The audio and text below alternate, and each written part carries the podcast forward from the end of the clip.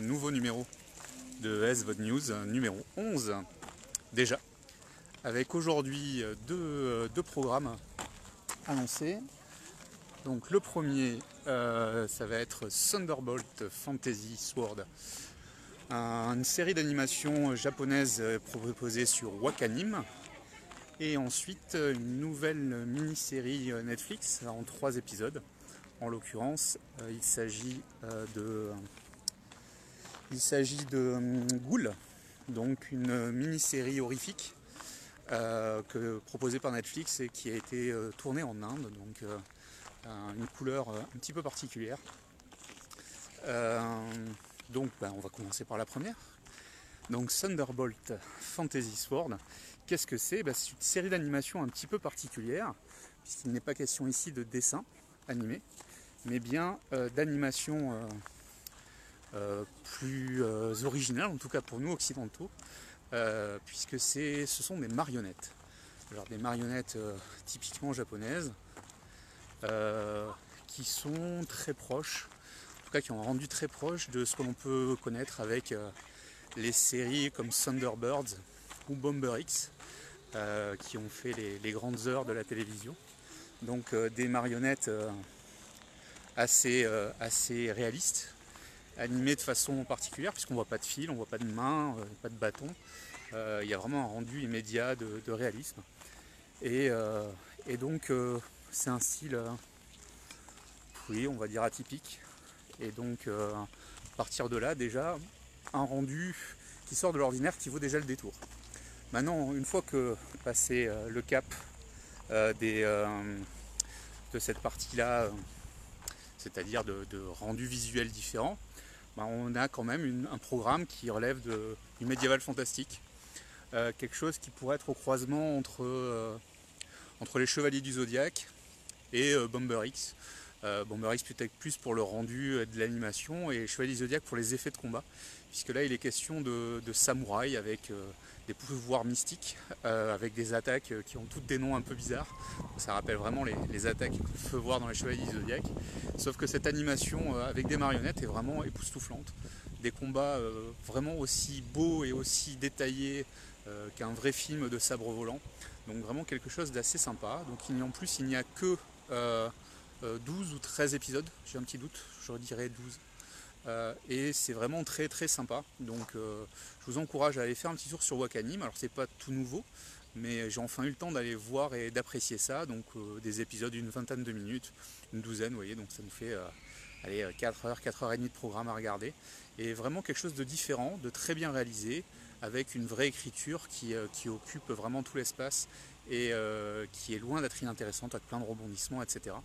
Donc moi je vous encourage à aller voir parce que c'est vraiment différent et, et, vraiment quelque chose que ben, moi j'aimerais bien qu'il y ait une suite tout simplement, ça serait vraiment bien. Deuxième euh, programme aujourd'hui, euh, c'est donc euh, une mini-série en trois épisodes sortie sur Netflix hier, le 25 août, qui s'appelle Ghoul, et donc se passe dans des prisons secrètes, dans une Inde post-guerre civile, où euh, on a mis la laïcité en avant par rapport aux religions, et donc où tout croyant ou tout euh, euh, penseur qui, verrait les choses différemment du gouvernement en place et devient un prisonnier politique et est torturé. Donc c'est un film conseillé aux plus de 16 ans, hein, donc je le dis d'emblée.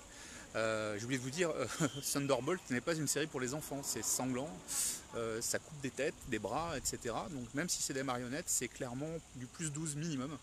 Euh, hein, donc voilà, parenthèse fermée, mais pour euh, donc je reviens sur Ghoul, et Ghoul c'est pareil, c'est 16 il y a de la torture mise à l'écran, puisqu'on a des interrogateurs qui essayent de faire avouer des choses à des gens qui bien souvent n'ont rien à avouer.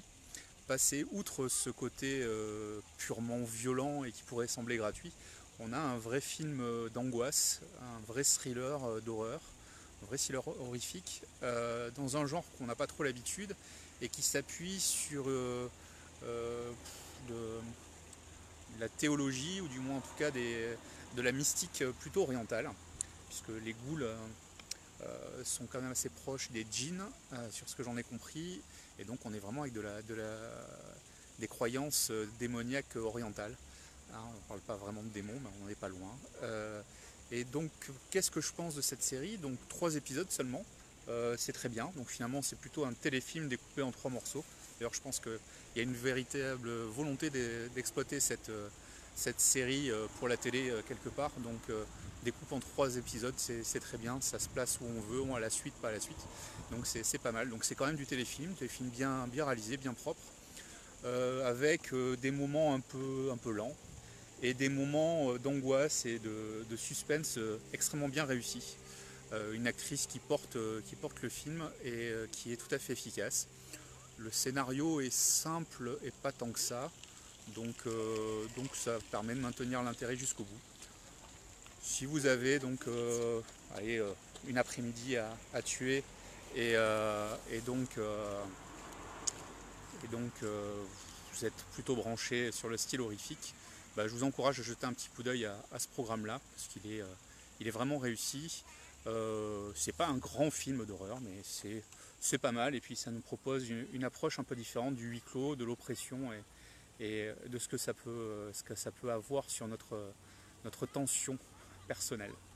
Voilà, bah, c'était les deux programmes de, cette semaine. Donc Thunderbolt euh, Fantasy Sword sur Wakanim et Ghoul, fraîchement arrivé sur Netflix. Donc le premier déconseillé au moins de 12 ans, le deuxième déconseillé au moins de 16 ans. Euh, du contenu donc plutôt adulte cette semaine.